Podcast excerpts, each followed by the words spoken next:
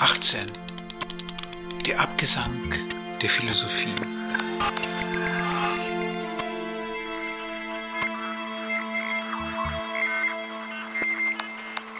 Ist, wenn die Maschine das Unbewusste des Denkens ist, eine Philosophie der Maschine überhaupt möglich?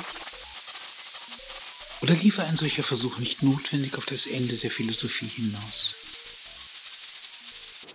Wir haben in der Einleitung an den kleinen Aufsatz Heideggers über das Ende der Philosophie und die Aufgabe des Denkens erinnert, in welchem der Philosoph eine Neubestimmung der Philosophie fordert, weg von der Metaphysik hin zur Sache des Denkens. Nun wäre diese Neubestimmung nicht nur die Aufgabe der zeitgenössischen Philosophie, Sie müsste sich auch in einer Neubewertung ihrer Geschichte artikulieren. Genauer, in einer Neuinterpretation ihres Anfangs. Genau an dieser Stelle kommt die Maschine ins Spiel. Denn wie dargelegt ist sie als Conditio sine qua non aufzufassen, als Vorbedingung, überhaupt Philosophie treiben zu können. Folglich ist das Maschinenphantasma die erste Blendung, der die Metaphorik von Licht und Lichtung, Aufklärung und immerwährender Wahrheit überhaupt erst entspringt. Damit aber wäre die Philosophie die Dunkelheit, über die sie aufzuklären vermeint, und umgekehrt wäre jenes geistige Triebwerk, das ihrer Stiftung vorausgeht, der Wahrheit zum Opfer gefallen. Indes besteht an der überragenden Bedeutung dieses Motors nicht der geringste Zweifel. Der Vergleich mit den außereuropäischen Hochkulturen zeigt überdeutlich, wie außergewöhnlich jener epistemische Kontinent ist, der Philosophie, Logik und Wissenschaft gleichermaßen entbunden hat. Deutlicher als die Europäer haben Chinesen, Japaner oder Araber die Gefahren erfasst, die von den symbolischen Maschinen Europas von Alphabet und Räderwerk ausgehen. Nicht zuletzt deswegen, weil es sich hier um virale Ordnungen handelt, die sich, wie das trojanische Pferd, hinterrücks ihres Empfängers bemächtigen. Merkwürdigerweise haben die Philosophen, die sich an der Dekonstruktion der Metaphysik versucht haben, von Heidegger, Wittgenstein bis zu Derrida, die Fragwürdigkeit ihres Anfangs zwar konzediert, aber wenig Anstrengungen unternommen, das sogenannte griechische Wunder auf seine gesellschaftliche Realität hin zu befragen. Folglich hat man zwar von Seinsvergessenheit, wie Heidegger, oder dem Abgrund der Cora, wie Derrida, gesprochen, jedoch sind derlei Beschreibungen im Dunstkreis der philosophischen Rede und ihrer Protagonisten verblieben. Letztlich leiden all diese Deutungen daran, dass sie die Sache des Denkens, die das metaphysische Feuer erst ermöglicht, wenn überhaupt, dann nur mit spitzen Fingern anfassen. Nun mag diese Verdruckstheit auch der Tatsache zuzuschreiben sein, dass die Beschäftigung mit Ursprungsmythen mit dem befremdlichen Phänomen eines Denkens ohne Denker konfrontiert, nein mehr noch eines brodelnden Magmas, das sich in den Schriften der großen Philosophen, wenn überhaupt, nur noch in erkalteter Form findet.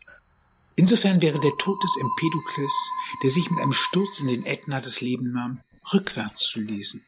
Als Geburt der Philosophie aus dem Magma der verlorenen Form, dem Geist der Maschine, den Lettern des Alphabets.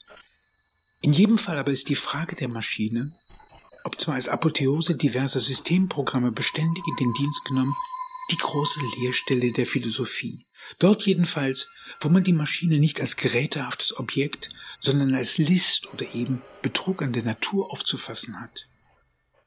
Von daher drängt sich die Frage auf, ob es eine Philosophie der Maschine überhaupt geben kann. Denn was könnte sie leisten? Zunächst einmal könnte sie mit der Maschine das Unbewusste der Philosophie herauspräparieren und sichtbar machen, in welchem Maße die philosophischen Gedankengebilde Symptome einer ursprünglichen Verleugnung sind. Eine Verleugnung, die so stark ist, dass noch die Dekonstruktionsbemühungen in Mitleidenschaft gezogen werden. Denn selbst bei den entschiedensten Kritikern der metaphysischen Seinsvergessenheit haben wir es als Nachwirkung der Philosophia perennis mit einer fortdauernden Halsstarrigkeit zu tun. Dem entschiedenen Willen, der Bedingung der Wahrheit nicht ins Gesicht sehen zu wollen. Woher nur diese Begriffsstutzigkeit? Wieso zieht man es vor, vom Wunder der griechischen Kultur zu fabulieren, die sehr viel näher liegende Erklärung aber zu übergehen, nach der die Explosion des Denkens mit der Geburt der Maschine zu tun hat? Worin besteht der Nutzen dieser Verleugnung? Die naheliegendste Antwort ist gewiss das Moment der Selbstermächtigung. Denn in dem Augenblick, da die Maschine zu Kopf steigt, kommt die Suprematie des Gedankens ins Spiel, wird ein herrenloses, zumindest vagierendes Wissen vereinnahmt. Erinnern wir uns daran, dass wir bei der Betrachtung des Sir Perdue-Verfahrens den Umstand, dass sich das geschmolzene Erz nicht mehr behämmern lässt, sondern einem kollektiv beaufsichtigten Automatismus überantwortet wird, als Kennzeichen für die Geburt des Maschinenkonzepts aufgefasst haben, so macht sich die Philosophie als eine mentale Appropriation bemerkbar. Denn in Gedanken lässt sich das glühende Magma, dieses Ding der Unmöglichkeit, durchaus begreifen. Insofern haben wir es mit einem Usurpationsakt im Wortsinn zu tun. Was Usus ist, wird an sich gerissen, nein mehr noch, als eigene Gedankenleistung empfunden. Yes. Yes, y'all. This is how we do. This is how we do it. I am very excited to have you with me Let's make this party starting in love. Love is everything. Love. In Hinsicht auf das gesellschaftliche Gewebe, das sich im Zeichen der Maschine herausgebildet hat, besitzt dieses Vergessen durchaus einen Sinn. Im Vergessen etablieren sich die gesellschaftlichen Institutionen, nehmen die Zeichen jener Allgemeinverbindlichkeit an, die man ehedem den Gesetzen der Götter vorbehalten hatte war die Maschine schon insofern ein Ding der Unmöglichkeit, als sie ehedem für unmöglich gehaltenes in die Welt setzen konnte, werden die sozialen Plastiken, einmal institutionalisiert, zu einer Realität. Folglich schreibt sich das Alphabet mit den Buchstaben des Gesetzes der Gesellschaft ein. Sich an ihnen zu vergehen hat, wie die drakonischen Gesetze belegen, den Tod, zumindest aber den gesellschaftlichen Ausschluss zur Folge. Weil die Genese der Zeichen zugleich in Schweigen gehüllt ist, entsteht eine künstliche Haut, ein Zeichengewebe, das als Ausweis und Identität gleichermaßen begriffen wird. Fortan grenzen sich die Alphabetisierten als Eingeweihte gegen die Barbaren ab. Dabei geht die Schrift der Gesellschaft nicht nur ins Blut, als imaginäres Gesellschaftsband, das die Clanstrukturen überwindet, sie steigt ihr zu Kopfe. Fortan wird die Gesellschaft von einer Sphäre der Vernunft überwölbt, einer imaginären Kathedrale, die wie ein über uns gekommenes himmlisches Jerusalem wirkt. Erschöpfen sich die Machenschaften der Sophisten in idiotischen Taschenspielerkünsten, etabliert sich mit der Schrift ein Katholikon, eine Allgemeinverbindlichkeit. Dieser Zusammenhang erklärt den ansonsten vollkommen unerklärlichen Doppelcharakter der Maschine. Wenn sie einerseits einer ausnüchternd rationalen Weltbetrachtung souffliert, andererseits als Geburtshelferin religiöser Bedürfnisse wirkt, so deswegen, weil ihre Gesetze als bloß menschlich ausgegeben keinerlei Wirksamkeit besäßen. Von einem metaphysischen Halo überglänzt, verlieren die Gesetze den ephemeren Charakter des menschlich allzu menschlichen und werden gesellschaftsfähig. Man könnte gegen die Intentionen des Urhebers Adornos Verblendungszusammenhang herbeizitieren. Gesellschaft als Verbindung derer, die eine gemeinsame Lebenslüge miteinander teilen. Weil das Phantasma der Maschine Gesellschaftsklebstoff ist, so unerlässlich wie die Göttergestalten des Mythos, wäre der Gott in Windeln nicht bloß als Stiftung einer Gottheit, sondern als gesellschaftlicher Gründungsakt aufzufassen. Lässt sich jedoch erstmals eine Gesellschaft aus einem Guss erzeugen, Melting Pot. Der Zeugungsakt geht auf menschliche Kunstfertigkeit zurück, jedoch bedarf er noch immer der Hilfe der Götter und sei dies nur titularischer Natur. Zweifelsohne übt diese metaphysische Täuschung auf schlichtere Geister eine große Wirkung aus. Indes lehrt die Geschichte der Philosophie, dass sie auch die Philosophen nicht ausnimmt, die nichts gelten lassen als die Gesetze der Logik und der reinen Vernunft. Insofern folgt auch die Vernunft einem wesentlich religiösen Begehren. Mag dieses in verkleideter Form daherkommen, eingehegt, nicht selten auch vollständig verborgen, ist es doch ein leichtes, es hervorzulocken. Dazu muss man nur in Erinnerung rufen, dass es sich bei den Gebilden des menschlichen Verstandes nicht um Wahrheiten, sondern um Produkte der Einbildungskraft handelt. Weil ein solcher Verdacht auf eine philosophische Häresie, ja auf einen Generalangriff auf die Philosophie hinausläuft, muss Gottlieb Frege in seinem Aufsatz Der Gedanke darauf insistieren, dass Ideen einer anderen Sphäre angehören als beispielsweise ein Hammer. Demgemäß postuliert er, dass der Denker die Gedanken nicht schafft, sondern dass er sie nehmen muss, wie sie sind. Sie können wahr sein, ohne von einem Denkenden gefasst zu werden und sind auch dann nicht ganz unwirklich, wenigstens wenn sie gefasst und dadurch in Wirksamkeit gesetzt werden können. Wo der Gedanke als Konzeption begriffen wird, welche dem Denker von einer höheren Macht eingegeben wird, stehen wir einem Selbstverzauberungsakt gegenüber, der mehr mit dem Dogma der unbefleckten Empfängnis zu tun hat, als mit den Gesetzen der Vernunft. Mithin artikuliert sich auch im Felde der Logik, also in jenem Vernunftbezirk, der als der reinste und wissenschaftlichste gilt, das Paradox einer selbstverschuldeten Unmündigkeit. Besteht dieses Kant zufolge dem Unvermögen, sich seines Verstandes ohne Leitung eines anderen zu bedienen, so muss dieser andere kein lebendiger Mensch, sondern kann ebenso gut maschineller Natur sein, ein sozusagen verdinglichtes Gedächtnis, dissimuliertes Vergessen. In diesem Kontext erweist sich die Maschine als Vormund und clandestine Souverän, in jedem Fall aber als Trägerin der Unmündigkeit, dort nämlich, wo sie sich als Machina dissimulata vollständig in einen Gedanken, eine Metapher oder in die Unkenntlichkeit aufgelöst hat. Wie die archaische Periode Griechenlands zeigt, ist diese soziale Funktion der Maschine fundamental. Sie führt zur Herausbildung all jener Institutionen, innerhalb derer dem Denken eine bestimmte freie Beweglichkeit gestattet ist und aufgrund derer es sich zur Philosophie aufschwingen kann. Aber indem die Königsdisziplin der Vernunft ihr Fundament ins Vergessen zurückfallen lässt, schleppt sie notwendigerweise einen mythologischen Rest mit sich herum. Schon deswegen ist die Maschine janusköpfig.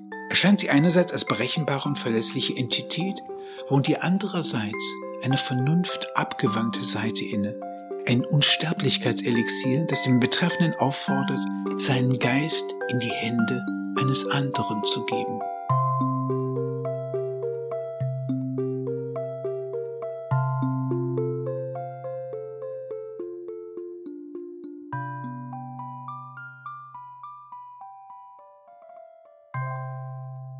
Zweifellos führt diese Janusköpfigkeit in eine Zone, in der ein noch immer unaufgelöster Konflikt waltet.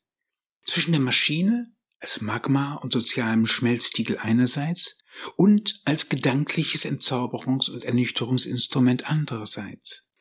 In dieser Konfliktzone sind Lethe und Aletheia Zwillingsgestalten. Muss die Kultur, die sich als Engelmacherin betätigt, bestrebt sein, das, was sie abtreibt, dem Vergessen zu überantworten. Unter sozialen und kulturgeschichtlichen Gesichtspunkt ist dieser Konnex verständlich. Denn die Herrschaft über die Natur und die Zeichen der Zeit stiftet einen künstlichen Mythos, der das Gesellschaftsganze zusammenschweißt, strukturiert und die Herrschenden mit der dazugehörigen Herrschaftssprache versieht. Folglich hat man es weniger mit einem Konflikt als mit einer stillschweigenden Komplizenschaft zu tun. Der historische Zweck dieser Liaison besteht darin, die Herrschaft der Götter durch eine neue metaphysische Weltordnung zu ersetzen. Wenn die Idee des Philosophenkönigs, der sich der Wahrheit unterwirft, zur Signatur aller Souveränität wird, besagt dies, dass fortan jede weltliche Macht dieser Ordnung unterliegt. Verglichen mit tribalistischen oder religiösen Ordnungen handelt es sich um einen Zugewinn an Rationalität. Der Willkürherrschaft wird eine kodifizierte, halbwegs berechenbare Ordnung gegenübergestellt. Aber um in der sozialen Plastik als überwölbende Ordo gelten zu können, muss der Maschine ein metaphysisches Kleid übergestreift, muss sie zum Über-Ich stilisiert werden. Folglich wird der Maître absolu je nach Observanz in die Mysterien der Philosophie, des Christentums oder der Wissenschaft eingewiesen. Gewiss verleiht diese Verkleidung dem künstlichen Mythos Gewicht, dennoch ist sie nur eine gravitätische Maske, hinter der das Geheimnis der universalen Maschine pulsiert. Jenes Triebwerk, das in tausenderlei Gestalten, ob hinterrücks oder offen, das Leben der Menschen durchdringt. Und wenn wir von einer Philosophia perenne sprechen, haben sich nicht so sehr die ewigen Wahrheit, als vielmehr das dahinterliegende Triebwerk als unerschütterlich erwiesen. Denn während Reiche und Königsgeschlechter dem Orkus der Geschichte anheimgefallen sind, ist dieser Souverän dem Alterungsprozess gegenüber vollständig unempfindlich geblieben. Noch immer werden unsere Alphabetschützen in jenen Kenntnissen unterwiesen, die bereits für die Antike prägend waren. Tatsächlich vermag sich keine Gewalt dieser Welt, à la longue zumindest, dieser Macht zu erwehren. Nicht zuletzt deswegen, weil sie es mit einem kopflosen Herrscher, ja einer Hydra, zu tun bekäme. Warum einer Hydra? Weil die Ordnung der Maschine nicht nur der gesellschaftlichen Ordnung souffliert, sondern sich als Begehrensordnung und Introjekt in den Kopf jedes Einzelnen setzt. Haben sich frühere Hochkulturen wie China oder Japan der Mechanisierung verweigern können, zeigt die noch kurze Geschichte der Digitalisierung, dass kein Fleck dieser Welt davon unberührt bleiben wird. Gewiss mögen die Herrschenden die Hoffnung hegen, diese Macht zähmen, einhegen oder neutralisieren zu können, dennoch entfaltet sie ihre Wirkung. Je geringer der Alphabetisierungsgrad, desto ausgeprägter ihre Verzauberungskraft. In der Epoche der Digitalisierung ist der universalen Maschine die Welt zugewachsen. Folglich ist es keine Metapher mehr, sondern nüchterne Realitätsbeschreibung, wenn man sagt, dass der Globus in ein informatisches Netz, eine digitale Amnionhaut eingehüllt ist. Wohin wir auch gehen, was immer wir tun, alles schreibt sich dieser Membran ein, die ein digitaler Schatten ebenso wie ein ausgelagertes Gedächtnis und eine Sammelperson ist. Zwar prägt die Immersion in dieses Zeichengeflecht längst unseren Alltag, jedoch ist das Bewusstsein für die Macht dieses Souveräns merkwürdig unterentwickelt. Denn noch vermeinen die Zeitgenossen, diese vermeintlich blöde Kiste im Griff zu haben. Dieser Geist freilich verkennt, dass man es nicht mit einem Gerät, sondern mit einem Proteusartigen Wesen zu tun hat, das sich in Gestalt der Globalisierung zum Beispiel längst Bahn geschaffen hat, ja das sich als psychisches Triebwerk in die Köpfe und Herzen der Menschen gesenkt hat.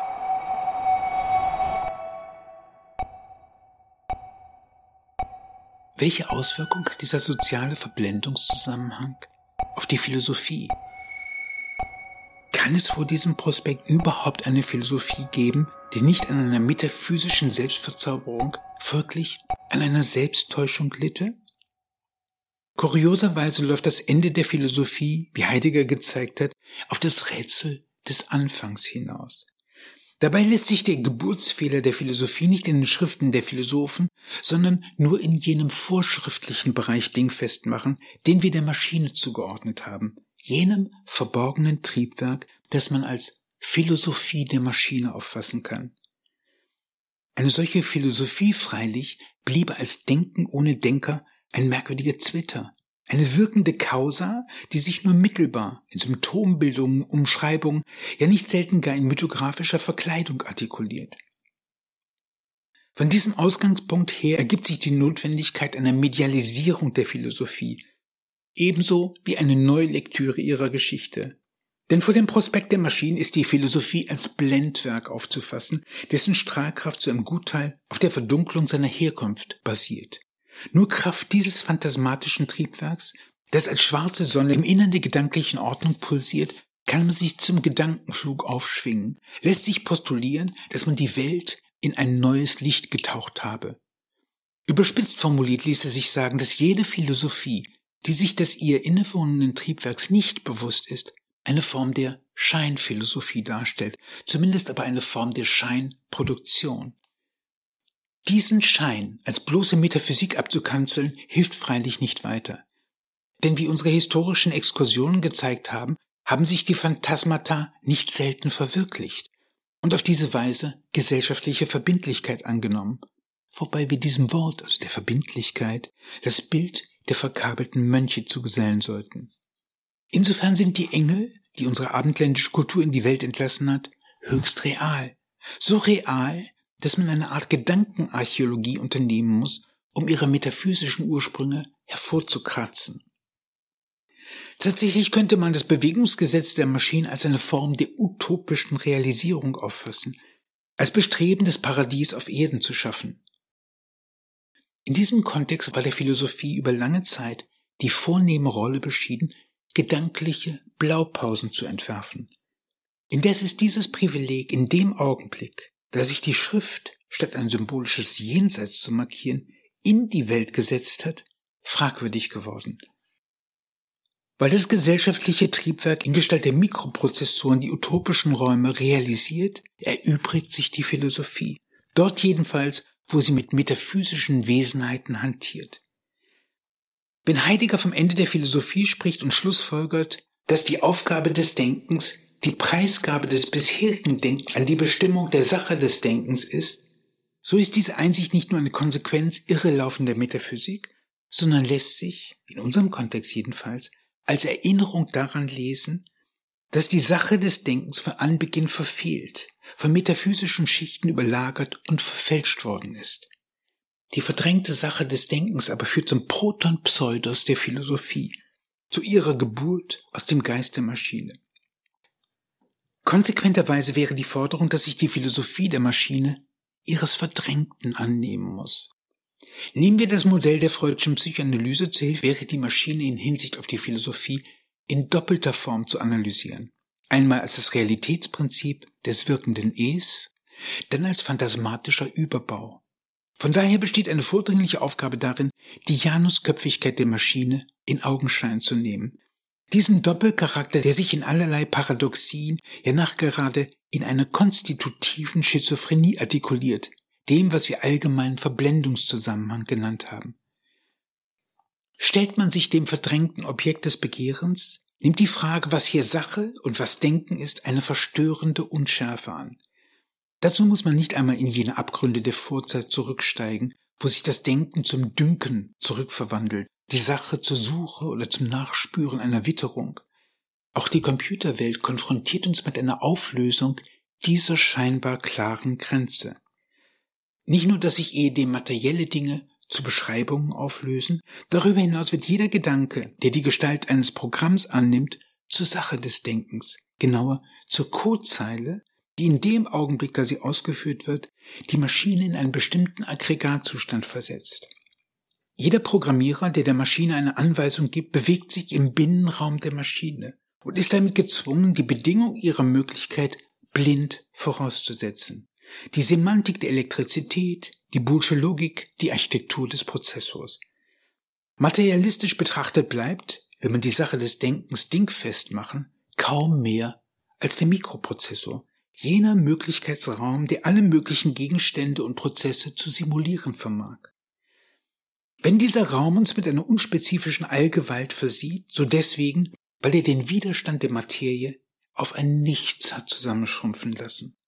Nur weil es gelungen ist, einem Siliziumkristall einen solchen leeren Möglichkeitsraum aufzudrücken, ist eine Creatio ex nihilo möglich, kann umgekehrt alles zur Sache des Denkens werden, universale Kontingenz. Insofern lässt sich der Mikroprozessor als die zur Lethe gewordene Architektur begreifen. Eine Welt, die sich gerade deswegen zu einem virtuellen Denkraum auffächert, weil sich Abermilliarden Transistoren in nichts aufgelöst haben, zu einem Raum, der kleiner ist als ein menschliches Haar. Gerade darin besteht seine Potenz. So wie das Aleph-Zeichen den Stier unsichtbar werden lässt, lässt der Prozess den Widerstand der Objekte ja die Welt selbst verschwinden. Robert Noyce, der Erfinder des integrierten Schaltkreises und spätere Intel-Gründer, hat dies in einem schönen Vergleich deutlich gemacht. Wenn man die Fortschritte der Prozessorenfertigung mit denen der Automobilindustrie vergleicht, dürfte ein Auto nur noch ein Viertel Dollar kosten, wäre eine Interkontinentalreise in Millisekunden überbrückt, der Treibstoff kostenlos. Und in New York angekommen hätte sich auch das Parkplatzproblem erledigt. Denn man würde das Auto zusammenfalten es sich kurzerhand in die Hose stecken.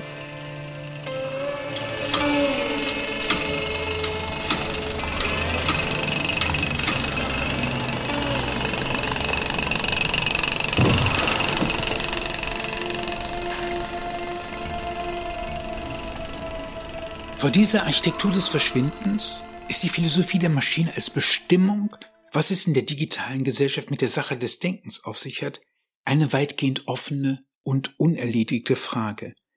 Allerdings ist die Wahrscheinlichkeit, dass man sich ihrer auf adäquate Weise annimmt, nicht eben groß.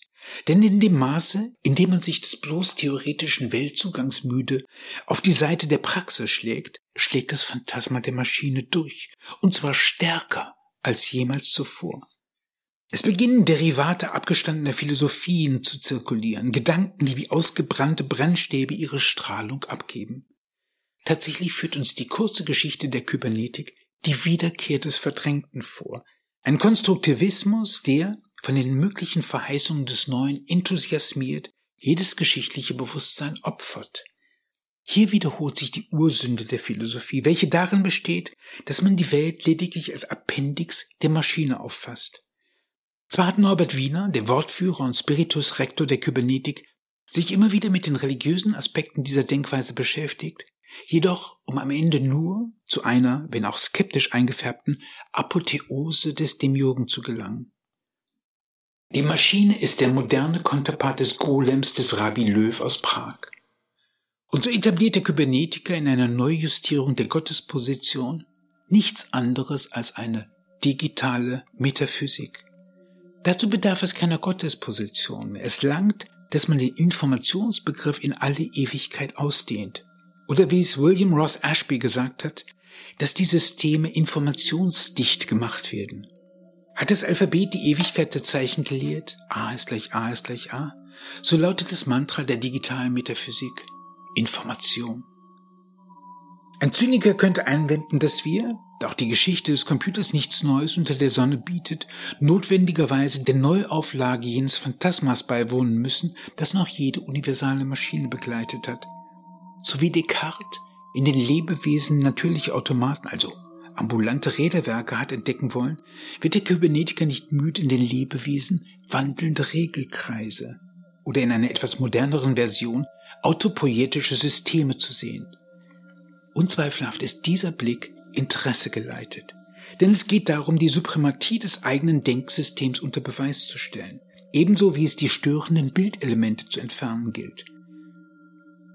Ein Grund für diese verklärende Lesart liegt wohl darin, dass wir mit der digitalen Revolution eine Art Mechanomachie beiwohnen, einer historischen Kontinentalverschiebung, bei der nicht nur der Raum des Wissens neu vermessen wird, sondern alle gesellschaftlichen Einrichtungen, ja die Sprache und die Form der Herrschaft eine Metempsychose durchleben. In diesem Sinn verleiht die digitale Metaphysik den neuen Formen des Denkens eine Legitimität, während sie umgekehrt als Kriegserklärung gegen die tradierten Übereinkünfte wirkt. Dieser Konflikt ist in seiner historischen Dimension dem Einschlag des Räderwerkautomaten in das mittelalterliche Denken vergleichbar. Eine Revolution der Denkart, die notwendigerweise auch alle sozialen Plastiken affiziert.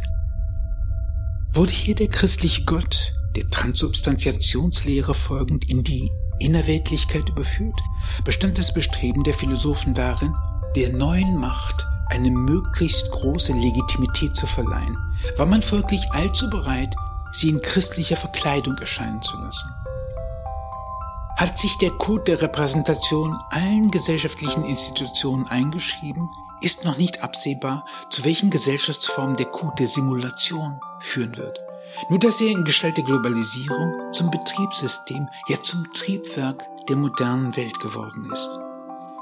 Aber weil dieser Siegeszug nicht verhindern konnte, dass die Fundamente der Digitalisierung in ein historisches Dunkel zurückgefallen sind, steht zu befürchten, dass den Wassern der Lethe eine neue Aletheia entspringt und unsere Formel von der Kultur als Engelmacherin auch in Zukunft Bestand haben wird.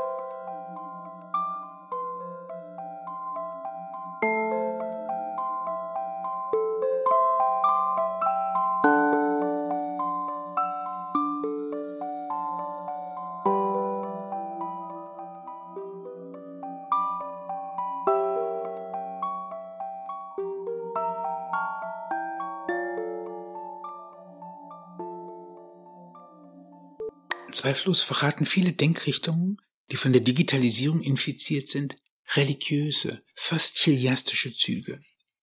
Die Vorstellung der Singularity, der Transhumanismus, die Idee einer Superintelligenz, welche die kognitiven Fähigkeiten der Menschen übersteigt, verbunden mit einer Devalorisierung des nicht augmentierten Mängelwesens Mensch, der Wetware, wie es nicht selten abschätzig heißt, all dies sind mehr oder minder dürftig verkleidete Neuauflagen des gnostischen Dramas.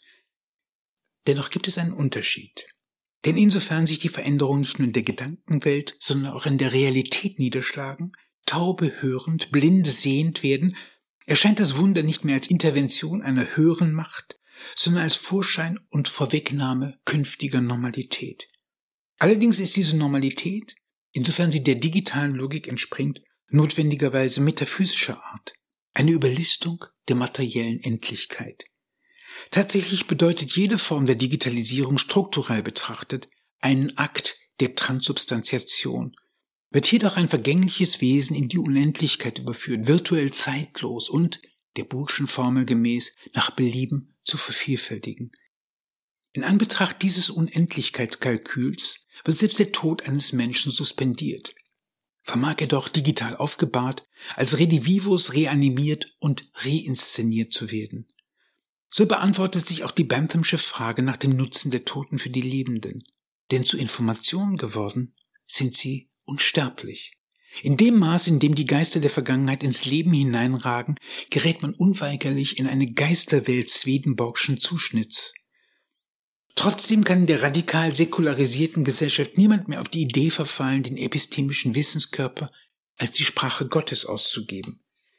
War die Gottesposition bislang dem Geist der Maschine überlassen oder in allerlei Theologumina oder ewigen Wahrheiten versteckt, wird nun die Schöpferkraft anthropologisiert. Ein Reflex dieser Verschiebung ist der Umstand, dass die wissenschaftliche Community die geochronologische Epoche des Anthropozäns ausgerufen hat. Eine Welt also, in der der Stand der Dinge auf den Menschen als wichtigsten Einflussfaktor zurückzuführen ist. Gewiss lässt sich darin ein Triumph des Menschen sehen, dennoch stellt sich die Frage, ob Nietzsches Nachricht vom Tode Gottes nicht auch auf den Menschen Anwendung finden wird.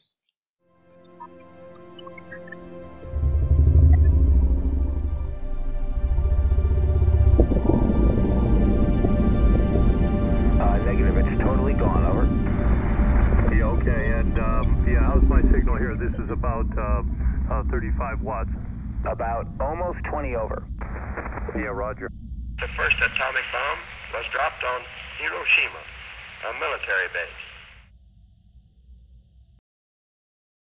Schon Foucault hat in der Fortschreibung von Nietzsches Diktum darauf hingewiesen, dass ein solches Schicksal aus seinem Ebenbild, dem Menschen, beschieden sein wird. Wie aber fügt sich der Tod des Menschen zu seiner technologischen Allgewalt? Der Tatsache, dass wir, wie in der synthetischen Biologie, die Schöpfung unter dem Gesichtspunkt ihrer Optimierbarkeit ins Auge fassen. Die Antwort ist simpel. Der Mensch, mit Arnold Gehlen ohnehin schon als Mängelwesen begriffen, ist selbst ein Gebilde der Schöpfung. Folglich muss sich auch ein solches Optimierungsbestreben auch gegen ihn selbst richten. Darüber hinaus ist ihm, der im Modus technischer Rückständigkeit operiert, mit seinem digitalen Schatten eine neue, höchst unheimliche Konkurrenz zugewachsen. Fortan nämlich läuft er Gefahr, jederzeit von einem Programm ersetzt zu werden. Dieses wiederum ist weniger als künstliche Intelligenz, denn als Programm gewordener Schatten aufzufassen. Nehmen wir unsere Formel von der Kultur als Engelmacherin zur Hilfe, können wir sagen, dass die Spaltung nunmehr den Menschen erfasst. Dort jedenfalls, wo sein unermüdlicher, unendlicher Schatten gegen seine sterbliche Existenz ausgespielt wird. Eine Entwicklung, die unsere Ökonomie nachhaltiger umkrempeln wird als jede politische Revolution. Selbst dort, wo der Mensch noch in heroischer Gestalt als demiurgischer Wissenskörper tätig wird, führt der ungeheure Zuwachs an Wissen, dessen fortschreitende Partikularisierung und immer kürzer werdende Halbwertszeit dazu, dass es nicht mehr im Kopf des Menschen aufgebahrt werden kann. An die Stelle des Geistes treten materielle Datenträger, Knoten, dissipative, lose miteinander kommunizierende Strukturen, denen im Zug der allgemeinen Algorithmisierung immer mehr Entscheidungen überantwortet werden. Im Weltnetz des Wissens, wo Informationen frei, je nach gerade chaotisch flottieren, gibt es keine Instanz mehr, die für sich reklamieren könnte, noch eine vollständige Übersicht zu besitzen. In diesem Sinn ist der Big Brother als Idee einer allwissenden, allgegenwärtigen Vaterfigur obsolet. Was wir Informationsoverkill nennen, ist nur ein anderes Wort für die Entthronung des Menschen. Dies aber führt zu einer höchst sonderbaren Situation. Denn die Emanzipation von der Gottesinstanz hat nur zum Schein zur Ermächtigung des Menschen geführt. Tatsächlich jedoch konfrontieren uns die neuen Verhältnisse damit, dass der Tod Gottes mit dem Verlust seines irdischen Doubles und Repräsentanten einhergeht. Aber ist es wirklich neu? Erinnern wir uns daran, dass bereits der Prozess der verlorenen Form nur als soziale Plastik möglich war, besagt dies, dass die Gottesinstanz als monolithische Größe von Beginn an ein kollektives Phantasma dargestellt hat. In diesem Sinne ist der Anthropos des Anthropozäns eine Hilfskonstruktion, die überblendet, dass man es mit einem merkwürdigen Zwitterwesen aus Mensch und Maschine zu tun hat. Denn so wenig die Nachricht aus dem Nanobereich auf den menschlichen Sinnesapparat schließen lässt, so wenig lässt sich von einem Artefakt auf einen Menschen zurückschließen. Eben dies unterscheidet uns von der Vergangenheit, in der die Symbole durchweg auf einen menschlichen Urheber zurückgeführt werden mussten. Eine griechische Anekdote erzählt von einem gewissen Aristippos, der, am Gestade einer einsamen Insel angelangt, die Zeichnungen von geometrischen Diagrammen im Sand gewahrt und den jubelnden Ausruf tätigt, lasst uns guter Hoffnung sein. Ich sehe nämlich Spuren von Menschen. Wären wir in einer solchen Situation, könnten wir auf dem Display unseres Smartphones vielleicht ablesen, dass es auch hier einmal eine Zivilisation gegeben hat, könnten aber, wie der Omega-Mann, nicht sicher sein, dass der Schöpfer dieser Programmarchitektur überhaupt noch am Leben ist. Insofern scheint sich Foucaults Diktum vom Verschwinden des Menschen zu bewahrheiten. Der Mensch verschwindet wie am Meeresufer, ein Gesicht im Sande. Fortan jedenfalls gibt es keine Instanz mehr, die sich für die Ordnung der Dinge verantwortlich erklären könnte. Man könnte von einer dekapitierten Metaphysik sprechen, einer Ordnung, die sich bestenfalls als eine Form der organisierten Verantwortungslosigkeit, ja nachgerade als symbolischer Tod deuten lässt.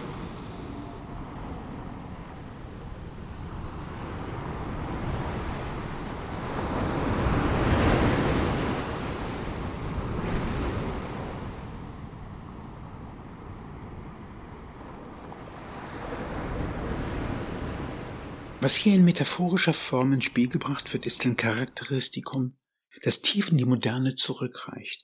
Zu jener Zeit, da die Menschenrechte deklariert wurden, ersann der französische Arzt Joseph Ignace Guillotin jenes Tötungsinstrument, das die Patienten auf möglichst menschenfreundliche Art und Weise aus der Welt befördern sollte.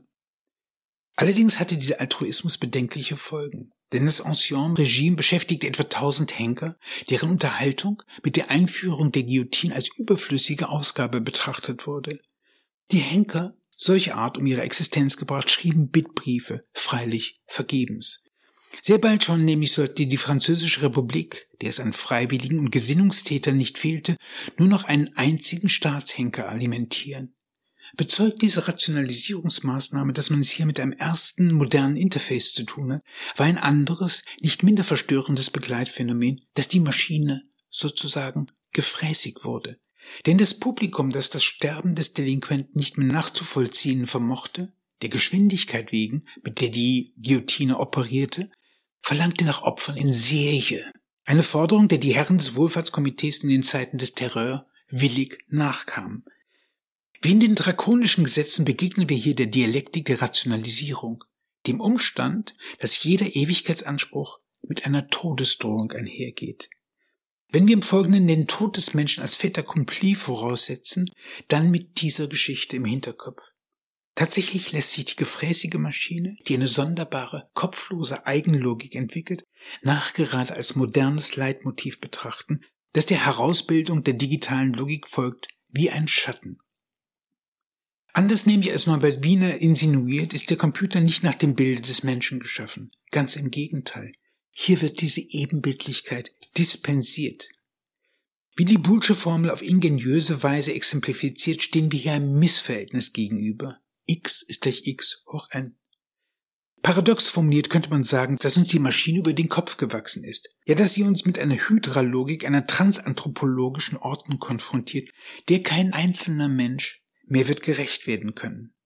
Niemals wird der Mensch der Lichtgeschwindigkeit, der Unermüdlichkeit und potenziellen Allgegenwart der Zeichen entsprechen, so wenig er ihrer transanthropologischen Sensorik etwas entgegenzusetzen hat. Obwohl diese Rückständigkeit mit den Händen zu greifen ist, hat die Abdankung des Menschen, im allgemeinen Bewusstsein jedenfalls, noch nicht stattgefunden. Ganz im Gegenteil. Das Erzeugnis solcher Chimären, wie sie sich in Craig Venters Software-Driven Machines niederschlagen, wird als dem Jürgen Kraft des Menschen gefeiert. Allerdings ist hier, wenn vom Menschen die Rede ist, doch eher das Bild einer Incorporated anzusetzen, einer abstrakten abstrakten, haftungsbeschränkten Gesellschaft, die im Sinne des Urheberrechts allerlei Privilegien für sich reklamiert, die Risiken aber elegant an den Rest der Menschheit auslagert. Insofern ist diese Entität eine Struktur gewordene Schizophrenie, in der, kommerziellen Interessen frommend, das künstlerische Originalgenie nachstrahlt.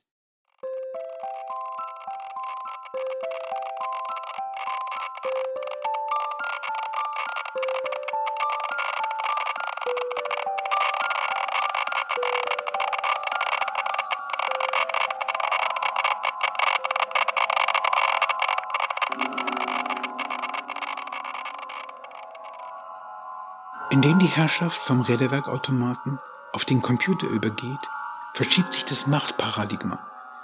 Was früher Ontotheologie war, hat sich zur Biosemiokratie transformiert.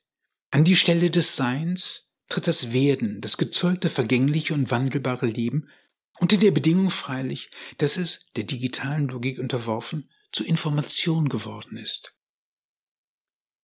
Eine solche Verzeitlichung mag als Relativierung erscheinen, dennoch kommt es nicht zu einer Selbstbeschränkung der Macht, nur zu einer Verschiebung. Die Metaphysik wird Metabiologie. Theologie und Mechanik werden durch die Lebenswissenschaften ersetzt, genau durch jene Zeichenlehre, welche universale Geltung reklamiert und sich auf einen allumfassenden, dennoch dunklen Informationsbegriff gründet. Weil Leben Information und Information Leben sein soll, stellen Bios und Zema die beiden sich gegenseitig stützenden Seiten einer Leiter dar. Ein Gebilde, bei dem jeweils der eine Pol die Gültigkeit des anderen verbirgt. In diese Bipolarität von Mem und Gen hat sich die Rede von autopoietischen, selbststeuernden Systemen eingebürgert. Folglich erscheint auch politische Macht nicht mehr als historische Setzung, sondern als ein sich steuernder informatischer Komplex hat diese Biologisierung in der Volkskörperrhetorik des Nationalsozialismus eine höchst beunruhigende Form angenommen, stellen auch die schnittigeren autopoetischen Systeme der Gegenwart versteckte Biologisierungen dar. Was aber sind die Gesetze, an denen sich dieser Komplex ausrichtet? War ehedem gut, was den Göttern gefiel oder der natürlichen Ordnung entsprach, hängt die Güte heutzutage daran, ob das jeweilige Angebot den Menschen bekömmlich oder begehrlich erscheint. Dabei gibt es keine geistige Instanz mehr, die eine Richtung vorgibt, sondern es entscheidet der Markt, das kollektive, zugleich anonymisierte Begehren. Man könnte diese Metempsychose des Gedankens, um sie von der klassischen Philosophie abzugrenzen, auch als Gastrosophie auffassen, als das Glück der großen Zahl, wie Bentham das moderne stochastische Lustkalkül bezeichnet hat. Letztlich aber verschlägt es nicht viel, wie man derlei bezeichnet. Wesentlich ist, dass auch das moderne Lustkalkül noch immer auf eine ewige Lehre abzielt, nur dass die Ökonomen, Ernährungsberater, Fachleute jeglicher Couleur die Rolle des Philosophen Volksbildners übernehmen.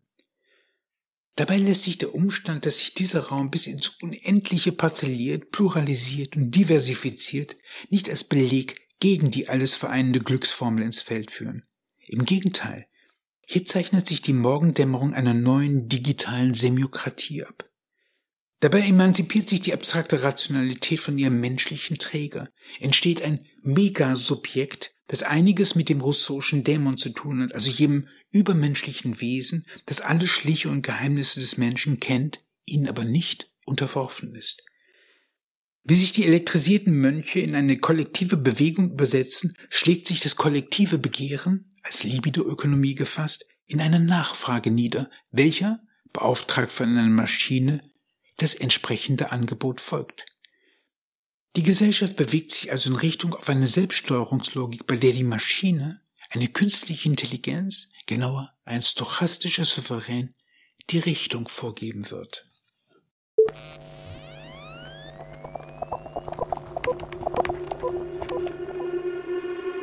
Wäre also die Philosophie der Maschine nichts weiter als eine uneinlösbare Illusion? Das nicht wahrhaben wollen, dass die Zukunft des Denkens nicht mehr der Philosophie, sondern den künstlichen Intelligenzen und Machine Learning Algorithmen gehört? Nein, keineswegs. Stellen wir uns einen Denker vor, der ihr gerecht werden könnte, müsste dieser jedoch über ein anderes Temperament verfügen als der freischwebende Philosoph, der sich unbelastet von aller Sachkenntnis zu Technikfolgen oder ethischen Fragen äußert.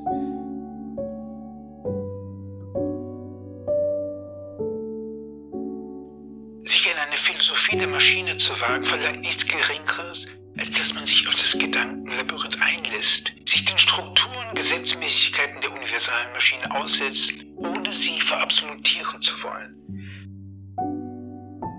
Tatsächlich wäre hier an das alte Aufklärungsprogramm zu erinnern. Denn nur wer hofft, einen Ausgang aus der selbstverschuldeten Unmündigkeit zu finden, wird verstehen, was die Maschine antreibt und was sie, in engelgleicher Form, an Phantasmata freisetzt. Dazu freilich bedarf es zweierlei. Einer radikal empathischen Einbildungskraft und eines ebenso ausgeprägten Skeptizismus. Einbildungskraft und Empathie sind schon deswegen vonnöten, weil die gedankliche Kontinentalverschiebung eine fundamentale Umbesetzung der tradierten Gewissheiten, Institutionen und Denkweisen mit sich bringt und allein die persönliche Exposition ein klares Bewusstsein des Wandels vermittelt. Oder um das schöne Hölderlin-Zitat zu paraphrasieren, nur wer sich der Gefahr aussetzt, kann auch das Rettende sehen. Psychologisch betrachtet liegt jedoch die größte Schwierigkeit in einem anderen Feld. Denn abgesehen von der Bereitschaft, die tradierte Geisteswelt hinter sich zu lassen, gilt es umgekehrt, sich der Verführung der Macht zu entschlagen, die im Gefolge der universalen Maschine, aber auch der Philosophie stets daherkommt. Dazu aber muss die Gestalt des Philosophenkönigs geopfert werden, der über den Dingen der Welt thront, wie ein Souverän über seinen Untertanen. Denn nur so lässt sich hier eine Differenz aufhalten, die nötig ist, um einen klaren Blick zu behalten. Im Grunde ist dies eine alte Forderung, die schon Thomas von Aquin mit der Präzisierung des Vernunftbegriffs leistet. Der Intellektus leitet sich davon ab, dass er die innere Natur einer Sache kennt. Intelliger besagt also ebenso viel wie das innere Lesen. Das Innere zu lesen ist, was die Maschine anbelangt, ein doppelter Akt. Bedeutet dies zunächst, dass man die Dinge nicht buchstäblich auffasst, sondern auch den Raum zwischen den Zeilen zur Kenntnis nimmt, meint die zweite Aufgabe den Akt der Introspektion. Das Lesen können jenes Unbewussten, das sich mit der Maschine verbindet. Da dieses Unbewusste sich in den Institutionen, Zeichen, aber auch im eigenen Seelenleben verbirgt, wäre so etwas wie eine Psychoanalyse der Institutionen zu leisten.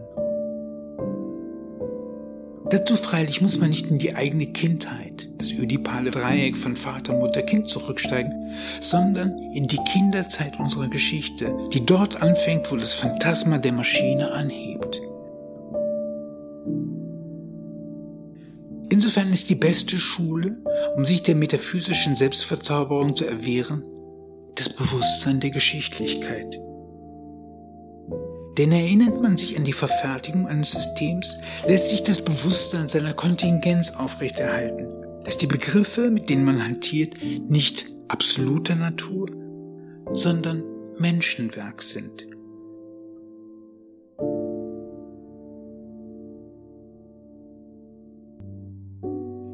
Information zuallererst die Art und Weise ist, wie sich die Mönche Informationen stellen, bleibt zu erinnern, dass man es hier nicht mit einer abstrakten Größe, sondern mit einem Gebilde zu tun hat, das Rückwirkung auf das Menschenbild, ja auf die soziale Plastik insgesamt hat. Dies vor Augen erscheint der Entwurf einer digitalen Gesellschaft weder als Gedankennotwendigkeit noch als evolutionäre Zwangsläufigkeit. Und ebenso wenig wird man versucht sein, den Geist der Maschine zu verabsolutieren. Diese skeptische Differenz erscheint umso dringlicher, als die Welt der Maschinen, scheinbar jedenfalls, im Begriff ist, sich vollständig aufzulösen. Oder um es deutlicher zu sagen, als die universale Maschine nunmehr die ganze Welt umfasst. Dieser Totalitarismus geht sonderbarerweise mit der höchsten Form der Verborgenheit einher. Dem Umstand ist etwas auch bei Tageslicht vor aller Augen nicht ins Auge sticht. Gegenwärtig, aber doch unsichtbar. Gewiss, man könnte wissen, dass auch die Software-Driven Machines eines Craig Venter keine perfektionierte Natur darstellen, sondern als List, die als Betrug an der Natur in die Genealogie und das Reich der Maschine einzuordnen sind. Indes verführt die Scheinunmittelbarkeit dazu, dass man die Digitalisate als natürliche Umwelt begreift Damit aber läuft das Leben Gefahr, zum Automaten zu werden, wie umgekehrt der Automat zum Leben erweckt wird. Mit diesem Chiasmus aber wird der Unterschied zwischen der Maschine als Faktum und der Schöpfung verwischt. Muss letztere immer unbegriffen, rätselhaft, nicht zu Ende erklärt sein, setzt sich die Maschine an ihre Stelle. Genau dies ist der Hintergrund jenes sonderbaren Verschwindens, das wir zu Anfang dieses Buches festgestellt haben. Denn wo die materielle Maschine ihre Sperrigkeit verliert, läuft man Gefahr, dem Phantasma der Maschine erst recht zu verfallen. Blind und schutzlos.